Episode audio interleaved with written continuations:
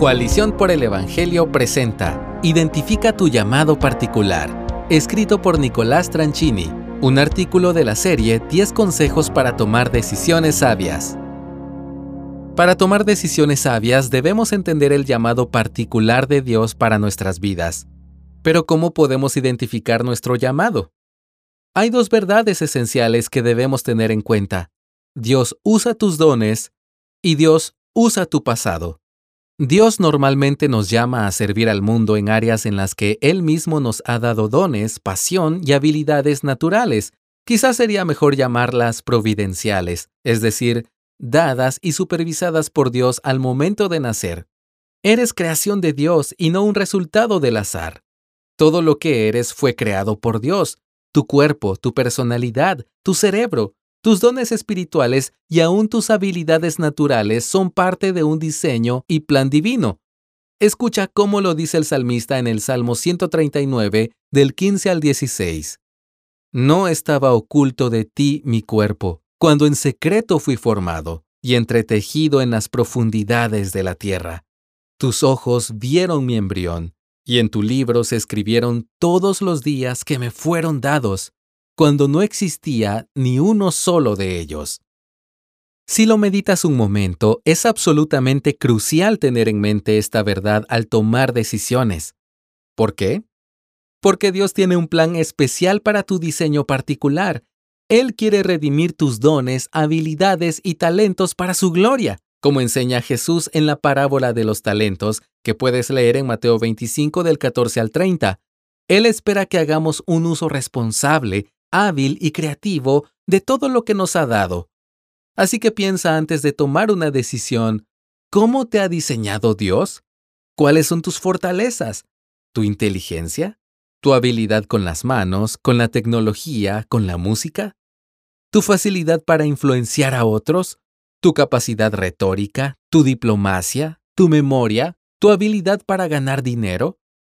Piensa cómo podrías usar tus dones para su gloria y su reino. ¿Qué sería para ti ser un buen siervo y fiel según todo lo que has recibido?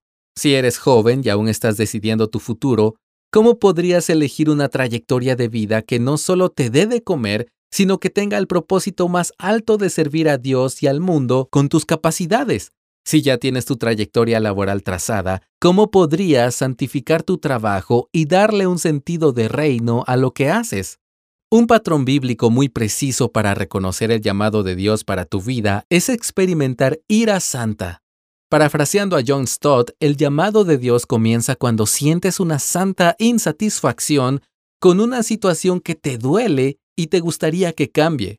Suele verse expresado con una queja interna que se lamenta diciendo, ¿por qué nadie hace nada respecto a esto?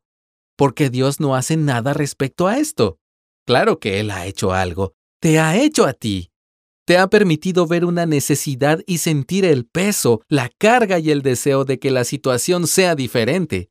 ¿Cómo puedes identificar el llamado de Dios? Tienes que preguntarte cuáles son las cosas que te duelen. Un segundo aspecto esencial a la hora de identificar tu llamado es que Dios suele redimir y utilizar nuestras debilidades y experiencias dolorosas.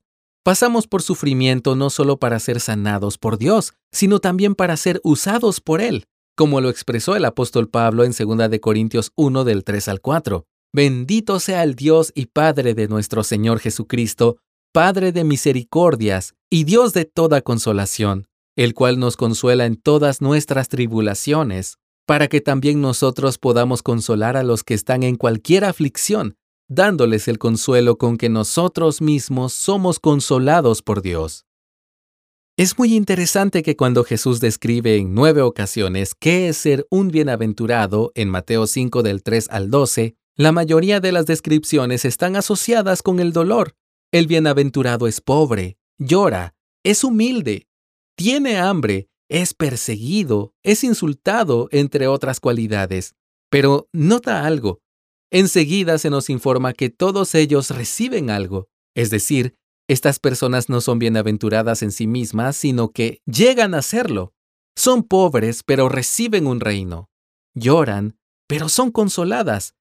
Tienen hambre y sed, pero son saciadas. Son perseguidos, insultados y dicen todo tipo de falsedad contra ellos, pero se regocijan y se alegran. ¿Puedes verlo? Hay un proceso de sanidad hasta que llegan a ese estado de bienaventuranza. Pero, ¿para qué pasan por este proceso de sanidad?